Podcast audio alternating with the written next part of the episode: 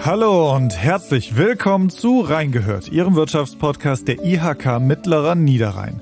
Mein Name ist Marvin Müller und heute bin ich zu Gast an der Hochschule Niederrhein in Mönchengladbach, um über globale Lieferketten zu sprechen und wie man mit Krisen im weltweiten Handel umgeht. Dazu sitzt mir gegenüber Herr Professor Christian Winnewisser. Herr Professor Christian Winnewisser lehrt seit zehn Jahren als Professor für internationales Management im Fachbereich Wirtschaftswissenschaften der Hochschule Niederrhein. Vor seiner Tätigkeit an der Hochschule Niederrhein war der promovierte Betriebswirt 13 Jahre als Unternehmensberater bei McKinsey Company tätig, wo er insbesondere mit Unternehmen aus den Branchen Telekommunikation, Automobil und Maschinenbau in verschiedenen Ländern zusammenarbeitete. Seine Forschungsschwerpunkte liegen in der Entwicklung von internationalen Markteintrittsstrategien, der Analyse und Optimierung internationaler Liefernetze und der Organisation internationaler Unternehmen. In seiner Freizeit reist und segelt er gerne und kehrt im Winter als leidenschaftlicher Snowboarder zu seinen süddeutschen Wurzeln zurück. Ich begrüße Sie ganz herzlich im Podcast, Herr Professor Winnewisser. Guten Tag, hallo. Bevor wir mit dem Interview beginnen, würde ich Ihnen gerne kurz ein paar Fragen stellen. Und das sieht so aus, dass ich Ihnen zwei Antwortmöglichkeiten vorgebe und Sie müssen sich relativ schnell für eine der beiden entscheiden. Telefonieren oder schreiben? Schreiben. Rennrad oder Hollandrad? Rennrad. Kochen oder essen gehen? Kochen. Altbau oder Neubau? Altbau. Kino oder Netflix? Kino. Sneaker oder Schnürschuhe? Sneaker. Stadt oder Land? Stadt. SUV oder Sportwagen? Keins von beiden. Sondern Rennrad. Rennrad oder ehrlich gesagt einen richtig coolen Camper. Oh, klingt gut. Äh, dann schließt daran eigentlich meine nächste Frage direkt an. Strand oder Berge? Wo würden Sie denn hinfahren mit dem Camper? Da habe ich keine Präferenz. Ich komme aus dem Süden. Insofern kenne ich die Berge und liebe die. Aber wer es an den Niederrhein verschlagen hat, der mag auch den Strand. Das heißt, idealerweise fährt der Camper im Sommer an den Strand und im Herbst und Winter in die Berge. Na, klingt gut. Joggen oder Fitnessstudio? Joggen. Bier oder Wein? Geboren bin ich in der Pfalz, ehe es weiter südlich ging. Ich Oh, muss Wein sagen, sonst darf Wein. ich nicht mehr nach Hause Ich kommen. wollte es gerade sagen, das muss der Wein sein. Gut, sehr schön. Dann wollen wir einmal mit dem äh, Podcast-Interview beginnen, jetzt nachdem wir Sie ein bisschen besser kennengelernt haben. Und wir beginnen das Interview mit einer Frage zu einer politischen Entwicklung, die auf der einen Seite schwierig ist anzumoderieren, weil es etwas sehr Schreckliches ist, was gerade passiert. Und auf der anderen Seite natürlich auch eine Entwicklung ist, die weder jemand vorhergesehen hat noch sich gewünscht hat, aber wir dieses Thema trotzdem einmal ansprechen wollen und müssen. Und das ist der Russland-Krieg, der gerade in der Ukraine geführt wird. Russland hat diesen Krieg ja bei uns mitten in Europa begonnen, was auch äh, so etwas wie eine geopolitische Zäsur bedeutet. Was bedeutet denn dieser Konflikt mittel- und langfristig für die deutsche Wirtschaft, wenn wir mal auf die europäischen Auswirkungen schauen? Der Konflikt ist ein Desaster auf ganz vielen Ebenen und ich will es gar nicht Konflikt nennen. Man darf es, glaube ich, benennen. Es ist ein völkerrechtswidriger Angriff von Russland auf die Ukraine. Es geht ja schon damit los und deswegen finde ich Ihre Frage wichtig zu sagen, es hat keiner vorhergesehen. Wenn wir mal ganz ehrlich sind, hätte man das natürlich vorhersehen können. Es ist ja nun nicht so, dass nicht Russland auch völkerrechtswidrig die Krim annektiert hat, ähm, dass es auch schon andere äh, kriegerische Tätigkeiten Russlands gab äh, in Richtung anderer ehemaliger Staaten der Sowjetunion. Das heißt, eigentlich hätten wir wissen können, dass wir zumindest eine große Instabilität und Unsicherheit in Richtung Russland haben und hätten uns darauf vorbereiten können. Und das ist die allerwichtigste und größte Folge äh, von zweier Entwicklungen, die wir in den letzten zwei Jahren gesehen haben, nämlich einmal eine Pandemie und einmal jetzt äh, den äh, Überfall Russlands auf die Ukraine. Was wir gesehen haben, ist, wir müssen uns besser vorbereiten und wir müssen auch weniger naiv sein. Ähm, welche Auswirkungen wird jetzt äh, gerade der Ukraine-Konflikt haben? Das wird in zwei Richtungen massive Auswirkungen haben für Unternehmen. Das eine ist, uns bricht natürlich ein wichtiger Handelspartner weg. Russland war für einige unserer ähm, Branchen, die wir gerade am mittleren Niederrhein finden, auch ein wichtiger Kunde, ein wichtiger Abnehmer für einige Bereiche des Maschinen- und Anlagenbaus. Äh, Im Bereich Service, IT-Services äh, gibt es in Russland viele große Banken, die tatsächlich Kunden deutscher Unternehmen dort waren. Das bricht weg. Das andere, und das ist viel wesentlicher für ganz Europa, ist, wir haben auch das im Nachhinein wissen wir das recht blauäugig uns, was die Energieversorgung angeht, sehr abhängig von Russland gemacht. Und hier werden die Folgen langfristig die sein, dass wir unsere Lieferketten und wie wir die Lieferketten steuern, ganz fundamental in Europa überdenken müssen. Das ist getriggert durch die ähm, Ukraine-Krise, das ist aber auch getriggert durch die Pandemie und das ist getriggert durch etwas Drittes, bei dem wir nämlich sehen, dass auch unsere Annahme, dass Logistikketten die ganze Zeit funktionieren. Wir sind ja hier auch am Niederrhein durchaus in einer Region mit vielen Logistikbetrieben, dass auch diese Annahme falsch ist. Gut, jetzt haben Sie gesagt, diese Annahme ist auch falsch. Vorher haben Sie gesagt, ähm, eine der Lehren muss sein, sich besser vorzubereiten. Es ist ja nicht die erste Krise und auch die Corona-Pandemie ist ja nicht die erste Krise, die uns trifft. Also in den letzten 20 Jahren gab es weltweit einige Pandemien. Es gab auch einige kriegerische Auseinandersetzungen und es wird auch öfters gesagt, wir müssen uns besser vorbereiten. Letztendlich habe ich das Gefühl, dass man sich aber nie vorbereitet. Ist das so oder haben Sie aus Gesprächen mit Unternehmen da vielleicht äh, gehört, dass es jetzt doch irgendwie angegangen wird, dass man sich auf eben diese Fälle besser einstellt? Sie haben natürlich völlig recht, dass Krisen nicht neu sind. Aber die Qualität der Krisen, die wir in den letzten zwei Jahren gesehen haben, ist doch eine andere. Eine globale Pandemie, bei der wir sehen, dass tatsächlich alle wichtigen Wirtschaftsblöcke ähm, davon betroffen sind, hatten wir vorher noch nicht. Und zumindest die letzten 70 Jahre hatten wir auch nicht die Situation, dass es einen Krieg quasi vor unserer Haustür gab.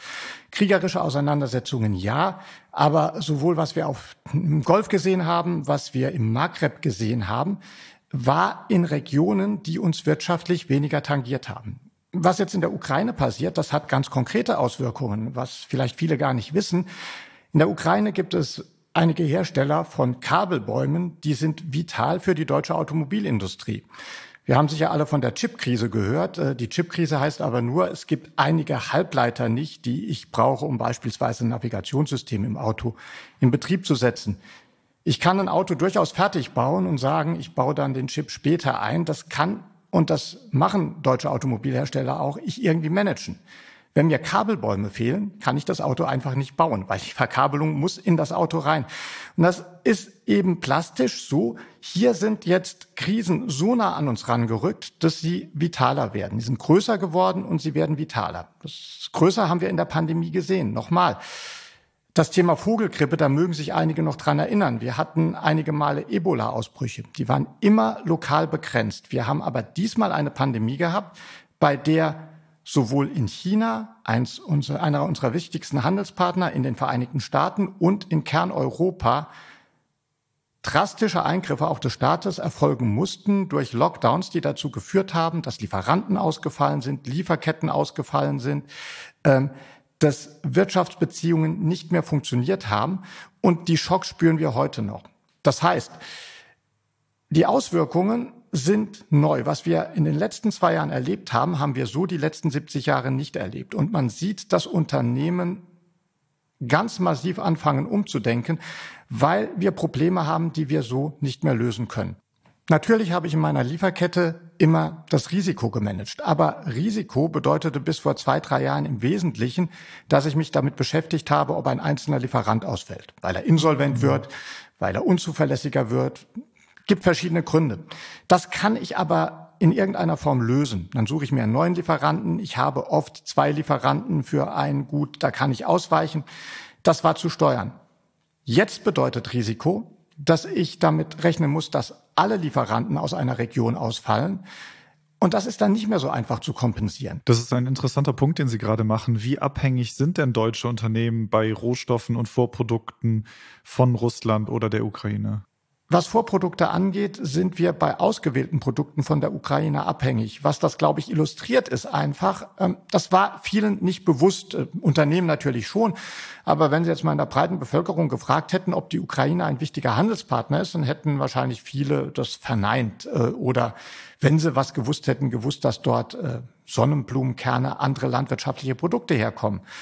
Was es illustriert ist, und das ist eben nicht nur in der Ukraine so, wir sind von vielen Ländern mittlerweile abhängig, was auch vitale nicht unbedingt hochkomplexe, aber eben wichtige Vorprodukte angeht, bei denen ich nicht relativ schnell einen Ersatzlieferanten habe. Bei Russland ist das nochmal ein ganz anderes Bild. Russland ist äh, und das, glaube ich, wusste jeder, ein extrem wichtiger Lieferant für Rohstoffe und eben nicht nur Öl und Gas, sondern äh, auch für bestimmte seltene Erden, also Dinge, die ich für die Halbleiterproduktion brauche, ähm, für andere Rohstoffe, bei denen wir es extrem schwer haben, relativ schnell Substitute zu bekommen. Und gar nicht so sehr, weil es nehmen wir zum Beispiel Öl und Gas nicht auch andere Produzenten gibt, sondern weil äh, die Logistik ein Thema ist. Ja, ich habe natürlich andere Gasproduzenten. Wir sprechen jetzt mit Katar, wo Herr Habeck hinfährt, ob sie uns aushelfen können. Das Problem ist nur, wie bringe ich denn Gas aus Katar nach Deutschland? Ich habe nur äh, gewisse bestehende Pipelines, die baue ich nicht so schnell neu. Flüssiggas ist erstens teuer, zum Zweiten habe ich auch dort die Terminals nicht, um es dann wieder hier in Pipelines einzuspielen. Das heißt, hier äh, sehen wir, dass eine ganz große Abhängigkeit besteht, vielleicht größer als man dachte, weil man es nicht substituieren kann. Aber was bedeutet das dann für Deutschland global gesehen? Also wir haben uns ja mit der Suche nach günstiger Produktion sehr abhängig gemacht von einigen wenigen Ländern. Also wenn man an China denkt, ich glaube, es fällt uns heutzutage schwer, irgendein Produkt zu finden, in dem nicht mindestens, ich sag mal, die Hälfte der Teile aus China kommen. Wenn angenommen China aus irgendeinem Grund ausfallen würde, hätten wir ein riesiges Problem global. Was bedeutet das für Deutschland? Also wie können wir uns darauf vorbereiten oder wo sollte Deutschland global wirtschaftlich gedacht denn hin? Deutschland muss, glaube ich, drei Dinge beachten. Also das eine ist, wir haben uns generell zu abhängig gemacht. Wir haben uns, und das ist eher auch ein Problem staatlicher Lenkung bezüglich Rohstoffen von Russland zu abhängig gemacht. Das haben wir jetzt alle gesehen und ich habe eine große Hoffnung, dass wir dort ähm, auch politisch gelenkt uns neu und anders aufstellen. Wir haben uns aber, und da müssen wir uns als Wirtschaft und auch ich, ähm, der ich oft beratend tätig war, an die eigene Nase fassen. Wir haben uns wirtschaftlich vor allen Dingen von China zu abhängig gemacht. Auch das zum Teil naiv. Ähm, denn auch China hat durchaus eine aggressive, teilweise nationalistische Politik, äh, zum Beispiel bezüglich Taiwan. Müssen wir mal abwarten, was da passiert. Wenn es dort mal zu einem Konflikt kommt, werden wir in ein ähnliches Problem laufen wie momentan mit Russland. Ähm, wir sollten nicht immer, weil es für uns unangenehm ist, die Augen verschließen vor solchen Szenarien, zu denen es kommen kann. Also von China haben wir uns von wirtschaftlicher Seite abhängig gemacht. Es ist ja auch ein bisschen verständlich, warum. Ähm, China ist ein interessanter Kunde. Er ist vor allen Dingen für Deutschland ein interessanter Kunde. Es ist immer noch ein Schwellenland, das sich schnell entwickelt. Schwellenländer, die sich entwickeln, bauen Infrastruktur auf. Infrastruktur, das ist die Verkehrs-, die Kommunikations- und die Produktionsinfrastruktur. In der Produktionsinfrastruktur gibt es kaum bessere Anbieter als deutsche Maschinen- und Anlagenbauer. Deswegen war das ja ein so wahnsinnig toller Markt. In China sind Fabriken entstanden und die Maschinen für diese Fabriken, die kamen aus Deutschland. Ähm, Davon haben wir uns ein Stück weit blenden lassen. Das ist ein interessanter Absatzmarkt. Wir haben dort Umsatz gemacht. Man konnte da auch recht ungestört Geschäfte machen, fanden wir alle toll. Was wir jetzt sehen ist, ähm, wir haben natürlich auch Produktion dorthin verlagert, weil das so gut geklappt hat mit China, weil wir sogar gewusst haben, dort haben wir Produzenten mit unseren eigenen Maschinen ausgestattet. Da kommen auch äh, Vorprodukte in guter Qualität zurück. Das bedeutet für die deutsche Wirtschaft, wir müssen uns ehrlich machen. Wir müssen uns fragen, ob äh, China langfristig als Absatzmarkt so bestehen kann, wie es bestehen wird. Und wir müssen uns fragen, äh, ob wir uns bezüglich der Produzenten nicht anders aufstellen, bei denen wir einkaufen. Und was machen Unternehmen? Also das sehen wir tatsächlich. Ähm, wir diversifizieren stärker, denn das, was in China hergestellt wird, kann auch woanders hergestellt werden. Hier muss man eben zeitweise vielleicht auch etwas höhere Kosten einplanen, die aber immer noch besser sind als die Situation, die wir jetzt haben, dass nämlich Lieferketten zusammenbrechen.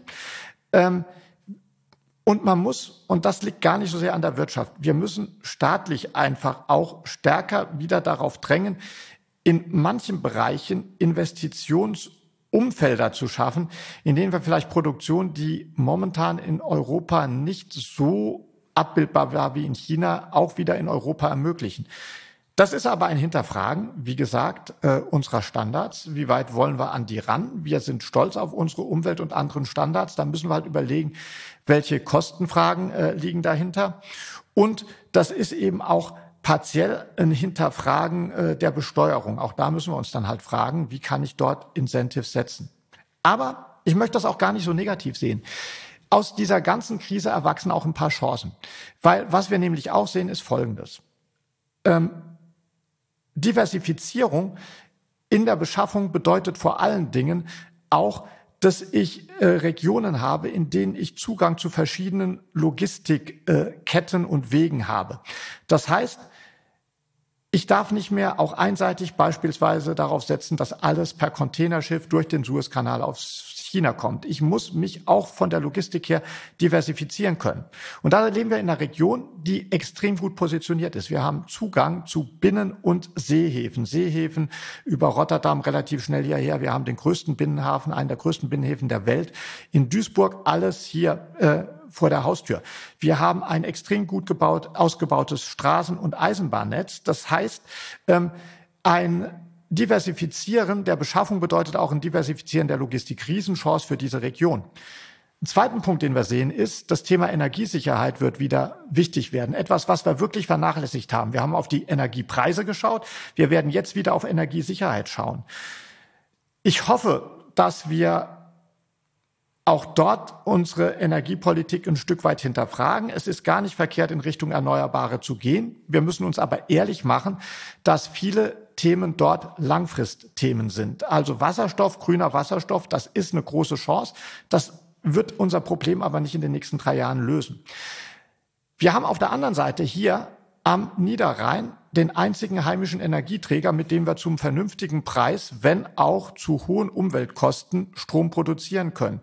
Also die Frage, die wir stellen müssen, ist, bis wir die Erneuerbaren massiv ausgebaut haben, und auch hier haben wir große Chancen, wollen wir dann nicht auch ein Stück weit weiter auf die Braunkohle setzen, die hier sicher verfügbar ist? Die ist nämlich da. Gas ist nicht da, was wir als Brückentechnologie haben wollten. Also wollen wir darauf setzen. Und auch hier hat die Region eine Chance. Die hat eine Chance, weil es hier gute Ideen, weil es hier die Voraussetzungen gibt, die Erneuerbaren auszubauen. Also hier haben wir auch Windenergie. Es ist nicht so wie in Bayern, dass dort jetzt auch in den nächsten Jahren noch Kohle und Ende des Jahres noch Atomkraft, ein Atomkraftwerk vom Netz geht. Da wird Bayern und äh, der süddeutsche Raum ein großes Energiesicherheitsproblem äh, bekommen. Das haben wir hier nicht. Wir haben hier Erneuerbare, die viel freier verfügbar sind. Wir haben auch Trassen schon eher. Und wenn wir uns hier mit der Kohle noch ehrlich machen, hat sicher der Standort hier auch Chancen und Vorteile, weil Unternehmen werden darauf achten müssen. Logistikketten äh, und Ware muss verfügbar sein. Ich muss die Möglichkeit haben, die Wege, auf denen Ware zu mir zu kommen, zu diversifizieren. Das habe ich hier am Niederrhein. Und die Energiesicherheit, etwas, was, also Sicherheit, was nicht das große Thema war in den letzten Jahren, das wird so wichtig werden, dass auch hier wir uns neu positionieren hm. können. Aber mit dem Thema Kohle machen Sie sich hier nicht so viele Freunde, ne? Mit dem Thema Kohle mache ich mir vielleicht nicht so viele Freunde. Wir müssen uns aber nochmal ehrlich machen. Wir haben geglaubt, dass wir den Weg zu den Erneuerbaren schaffen mit einer parallel dazu verlaufenden schnellen Abschaltung von Kohle, und zwar Braun- und Steinkohle, indem wir Gas als Brückentechnologie nutzen. Was wir gewusst haben, ist, dass eins der Länder, aus dem wir Gas beziehen, nämlich die Niederlande, die Gaslieferung an Deutschland massiv drosseln muss, weil es dort, wir wissen das, einfach geologische Probleme gibt durch ein Absinken äh, der Flächen dort, wo man Gas abbaut. Und das ist das Letzte, was die Niederlande brauchen, dass sie dort nochmal ein Absinken von Flächen haben, die zum Teil sowieso schon unter dem Meeresspiegel liegen. Also das wussten wir schon. Wir haben uns da sehr von Russland abhängig gemacht ähm, und das ist ein großes Problem. Wir müssen jetzt stärker in die Erneuerbaren rein, aber wir müssen eben auch ehrlich sein und äh, konsistieren, dass die Erneuerbaren kurzfristig uns nicht alle Probleme bezüglich der Energiesicherheit lösen werden. Wir haben uns dann zum Teil abhängig gemacht von belgischer Atomkraft und anderen Dingen, die wir auch nicht prickelnd finden. Das kann ich auch verstehen, denn dort werden recht alte Reaktoren weiterlaufen. Und ich glaube, wir haben ja eigentlich ein vereinbartes Kohleausstiegsdatum. Das ist aber erst Mitte, Ende der 30er Jahre. Wir haben darüber geredet, das könnten wir auf 1930 vorziehen. Wir haben ein vereinbartes Ausstiegsdatum aus der Kohle, Mitte der 30er Jahre. Wir waren der Meinung, das können wir vielleicht auf 2030 vorziehen. Und ich plädiere dafür, dass wir uns da jetzt mal ehrlich machen. Also wenn wir jetzt sehen, dass wir die Abhängigkeit von russischem Gas verringern müssen, dann müssen wir auf der anderen Seite doch zumindest darüber diskutieren, dass wir das Kohleausstiegsdatum nicht vorziehen, sondern dass wir die Sicherheit nutzen, die wir hier auch durch rheinische Braunkohle haben, um energiesicher dann den Push zu den Erneuerbaren zu schaffen. Aber mit den Grünen in der Regierung, da, das ist doch eine Diskussion, die man eigentlich nicht führen kann, oder?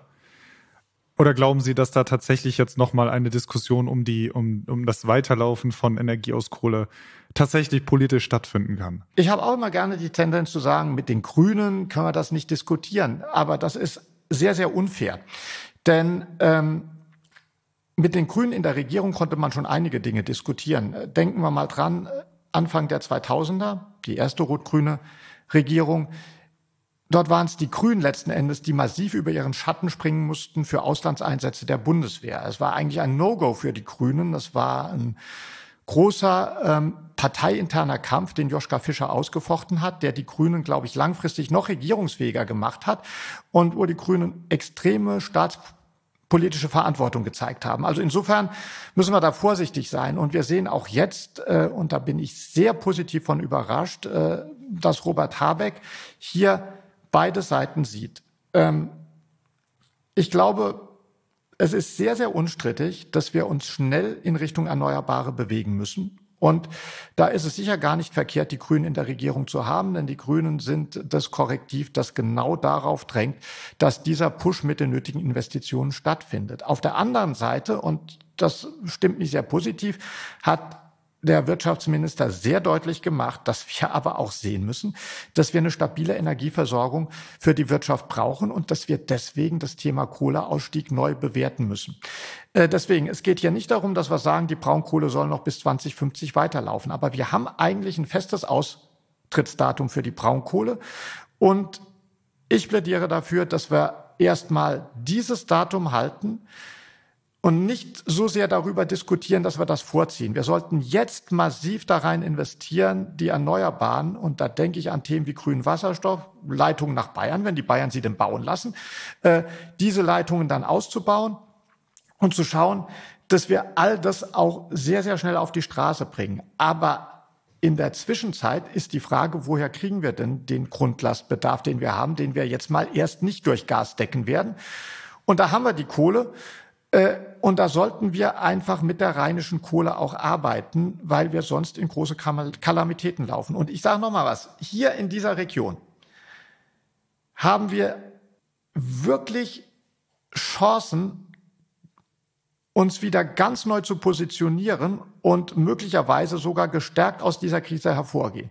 Weil das Thema Logistik hier besser lösbar ist, weil wir hier viel bessere Zugänge haben als in Oberbayern, wenn es darum geht, alternative Lieferanten zu finden, die Produkte überhaupt dorthin zu bringen. Logistik ist nicht so das Thema weil wir das Thema Energiesicherheit anders angehen können, weil man hier auch äh, Umbrüche kennt und die Offenheit hat, äh, auch die Infrastruktur umzubauen, wenn man das braucht für die Energiesicherheit. Und das ist, glaube ich, etwas, was wir auch sehen werden, äh, wenn es hier innerhalb Deutschlands Investitionsentscheidungen gibt, dass sich Unternehmen Gedanken machen werden, wo ist das Thema Energiesicherheit gegeben und wo ist das Thema ähm, leicht managebare Logistikketten gegeben. Und das ist bei uns besser, äh, zu haben, als vielleicht in einigen Standorten, die wir noch so vor fünf Jahren quasi vor Kraft nicht laufen konnten und gesagt haben, in Baden-Württemberg können wir alles außer Hochdeutsch und die Bayern mir ist an mir. Ich glaube, dass Nordrhein-Westfalen und gerade der Niederrhein hier jetzt wieder in eine ganz andere Position kommt. Was erwarten Sie denn dann von der Politik? Also wenn Sie sagen, wir haben die Chancen, dann gehe ich davon aus, Sie wollen, dass man die auch unbedingt nutzt. Ich erwarte von der Politik auf Bundesebene, wie gesagt, dass wir das Thema Energiesicherheit zur Priorität machen. Ausbau der Erneuerbaren, ja, schnell.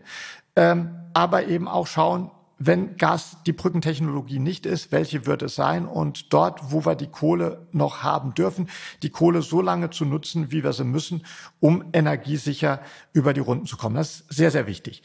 Ich erwarte von der Politik, dass sie äh, Investitionshemmnisse aus dem Weg räumt, Genehmigungsverfahren beschleunigt, wenn wir nämlich Richtung Erneuerbare wollen. Und da geht es um Thema grüner Wasserstoff. Das Thema auch Erneuerbare hier, wo wir die Fläche und wo es flach genug ist, haben, ähm, dass wir dort Genehmigungsverfahren beschleunigen und auch schneller zu den Erneuerbaren kommen, dass wir großtechnisch mal das Thema grünen Wasserstoff ausprobieren. Und warum nicht im Großraum Krefeld, Mönchengladbach? Das könnte ich mir hier gut vorstellen. Wir waren Chemiestandorte, wir kennen das.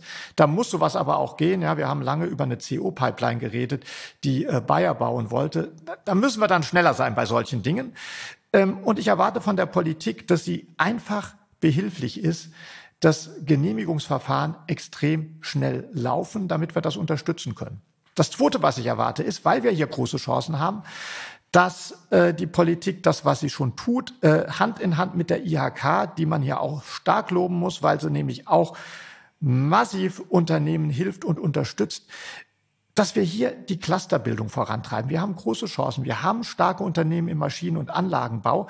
Und die Clusterbildung, warum ist die so wichtig? Das klingt jetzt sehr theoretisch, aber das wird wieder kommen. Wir hatten vor das ist eine fast wirtschaftspolitische Sache. Vor 100 Jahren hatten wir hier starke Cluster im Bereich zum Beispiel der Textilindustrie. Aber Cluster bedeutet eben immer, dass Teile der Wertschöpfungskette hochinnovativ vor Ort sind.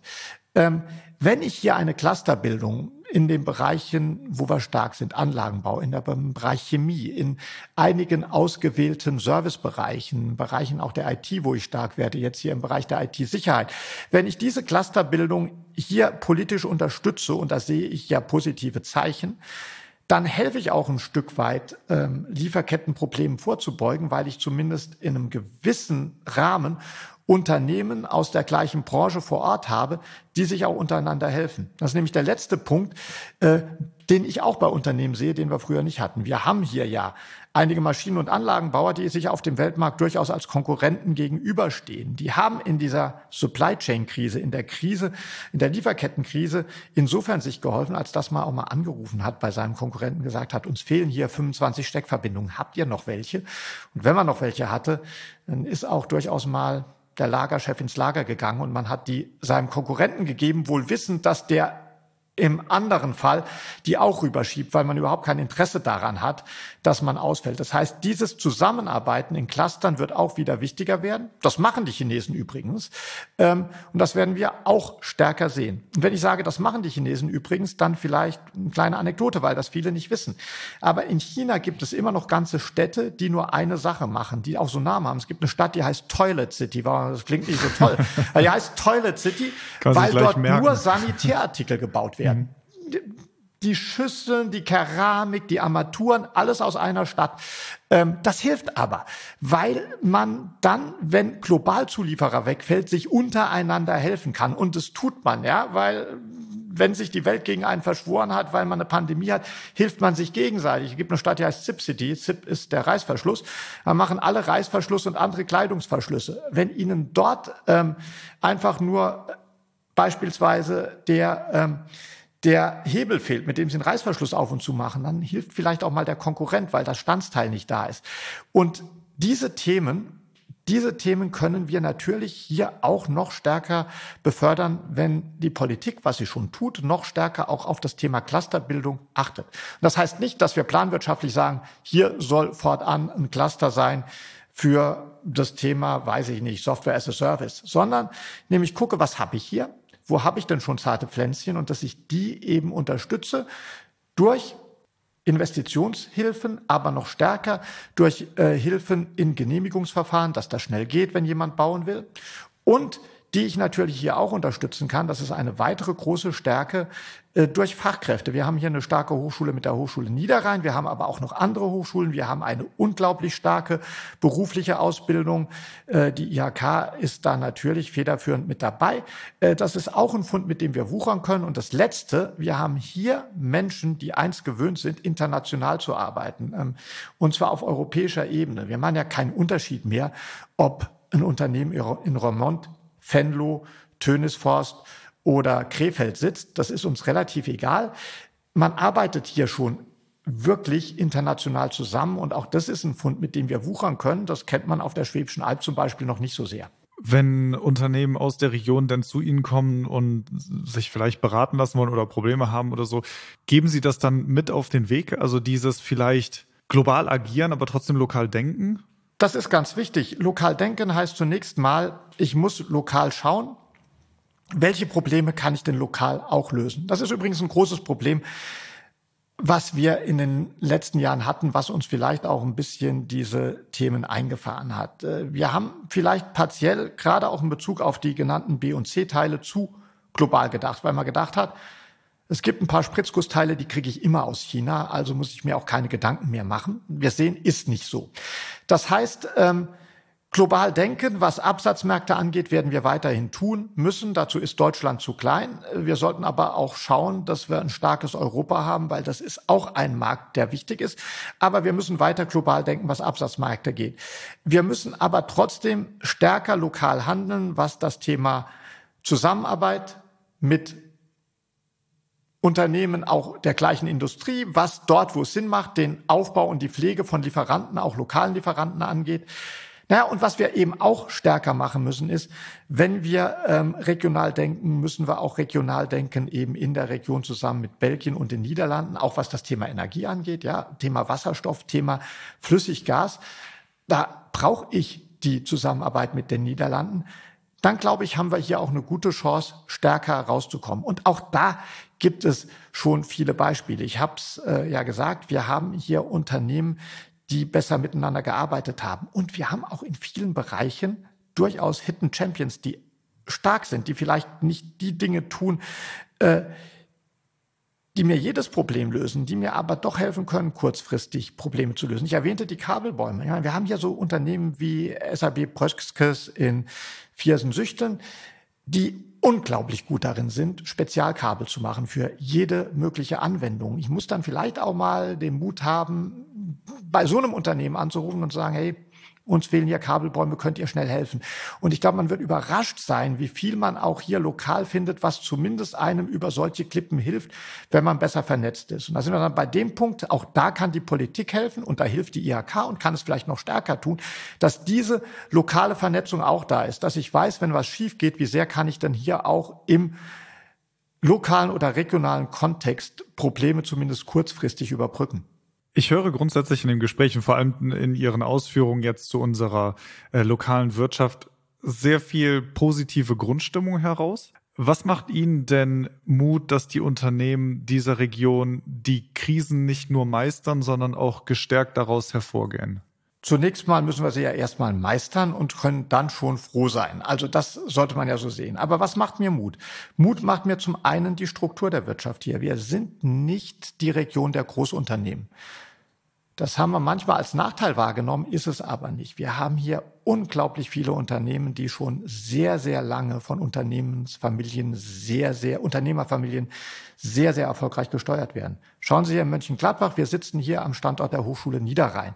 Wir könnten jetzt hier rausgehen und 200 Meter laufen und dann stehen wir vor dem Werksgelände von Scheid und Bachmann. Das ist ein unglaublich faszinierendes Unternehmen. Seit 160 Jahren von der Familie betrieben, global sehr erfolgreich, hat sich schon oft transformiert und ist auch jetzt in Branchen, ähm, Tanksysteme, wo sicher eine Transformation nötig ist, aber ein unglaublich erfolgreiches Unternehmen.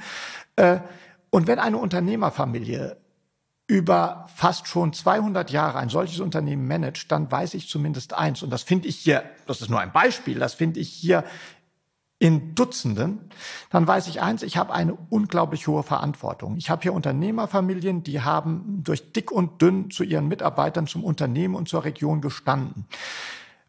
Und das ist was wert, weil das bedeutet, die haben auch das Durchhaltevermögen in einer Krise durchaus von ihren eigenen Reserven so eine Krise durchzustehen.